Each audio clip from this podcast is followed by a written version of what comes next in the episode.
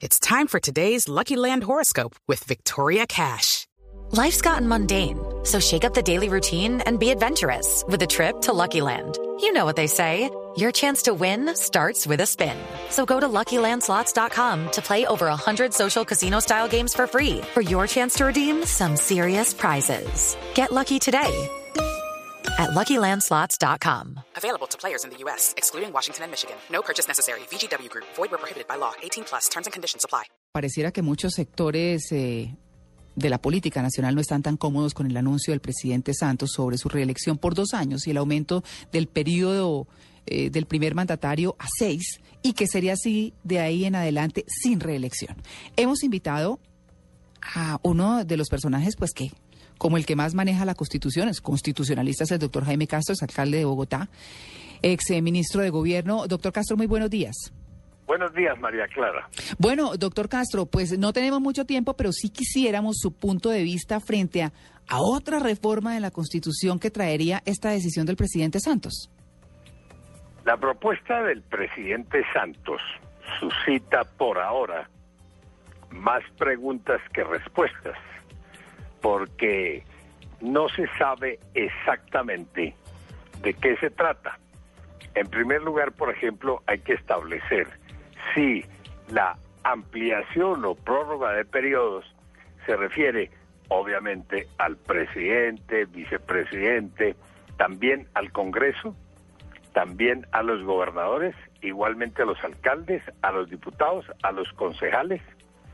Y en segundo lugar, a través de qué mecanismo lo piensan hacer, eh, ampliando, prorrogando los periodos actuales, ordenando periodos intermedios de dos años para luego pasar de dos años para los para pasar más tarde a los seis años.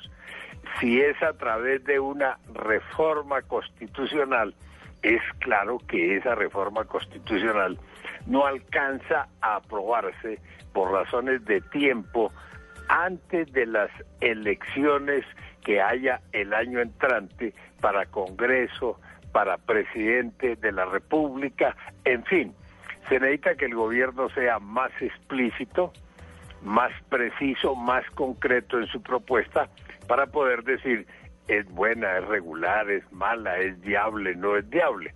Como dije al comienzo, María Clara, hasta ahora, por ahora, hasta este momento, hay más preguntas que respuestas a la propuesta del señor presidente Santos. Claro, doctor Castro. Eh, en términos de tiempo, que me parece que también es una de las cosas importantes que usted ha mencionado, porque si uno eh, se detiene en lo que usted acaba de decir, de que entonces empieza todo el mundo a prorrogar los tiempos de gobierno y no, se vuelve, como dicen las señoras, un arroz con mango. Pero cuando estamos mirando el tema del cambio a la Constitución y que se llevaría mucho más tiempo, del que el presidente necesitaría para, para hacerse reelegir por dos años y para ya adaptar esos seis años de gobierno a quienes vengan, pues eh, lo que uno se pregunta es, ¿esos cambios o, o lo que se tomaría serían fundamentalmente en, en qué? Un poco, digamos, teniendo claro que, que, no está claro, ahí sí es verdad lo que está planteando el presidente Santos y que usted muy bien dice, pues hay que hacer muchas preguntas, pero ¿en qué fundamentalmente hay que cambiar la Constitución? Hay que cambiar la Constitución en el tema de los periodos, porque todos los periodos, aún de los concejales, los periodos de los ediles, están definidos en la Constitución toca cambiar varios, hay que cambiar varios artículos de la Constitución, no menos de cinco o seis artículos. Otra hipótesis que puede plantearse también es esta, que el presidente Santos aspire a la reelección y que si es reelegido a los dos años de su nuevo periodo de cuatro años, renuncie y lo reemplace el vicepresidente. Y si se ganan esos dos años más este que falta, ya en tres años sí se puede implementar la, la propuesta. Lo que pasa es que si se mantiene en la, la, la, si se mantienen las razones de tiempo de ahora, la reforma que se apruebe no estaría aprobada antes de mayo, junio del año entrante, cuando ya se ha elegido congresistas, cuando ya se ha elegido presidente y vicepresidente. En fin, hay, son, son interrogantes que es necesario resolver planteando la propuesta, formulándola en términos muy concretos, muy precisos.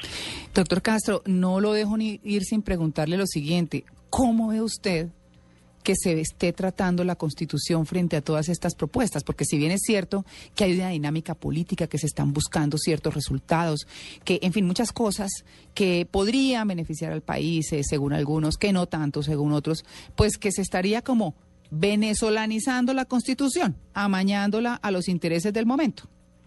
Se está manoseando la Constitución de tiempo atrás a la constitución expedida en el año 91 se le han hecho hasta el momento 40 reformas, muy poquitas de, verdaderamente importantes o trascendentales.